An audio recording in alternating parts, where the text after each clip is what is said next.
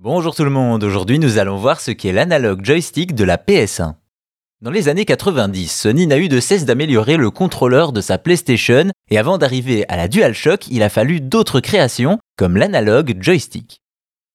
Sortie en 95, la première PlayStation de Sony a convaincu tout le monde. Toutefois, quelques temps après, la Nintendo 64 amène quelque chose de nouveau pour les contrôleurs, un stick analogique, un ajout essentiel pour les jeux en 3D. Sony s'en rend bien compte et sort une nouvelle version, le Dual Analog Controller, prédécesseur des DualShock.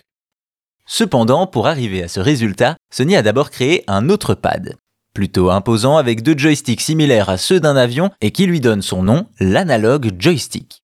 On retrouve tous les boutons d'une manette classique sur les sticks, y compris la croix directionnelle, mais on les a également alignés au centre du pad, ce qui rappelle les contrôles d'une borne d'arcade. Et justement, cela n'est pas dû au hasard.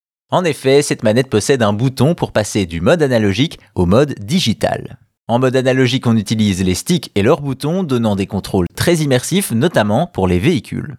En mode digital, il devient alors un pad d'arcade, on utilise un joystick comme croix directionnelle et les boutons du milieu pour les actions, idéal pour les jeux de combat mais surtout un bon moyen de rendre tous les jeux de la PlayStation jouables avec ce pad.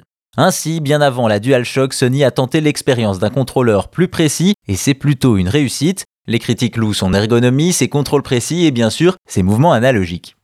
Hélas, le succès commercial n'est pas au rendez-vous, trop encombrante et surtout trop cher pour le grand public, le pad ne se vend pas très bien. Malgré cela, l'analogue joystick de la PS1 est loin d'être un échec total et une bonne partie de sa technologie a été reprise sur les contrôleurs suivants de la marque, à commencer par le Dual Analog Controller qui donnera après la DualShock.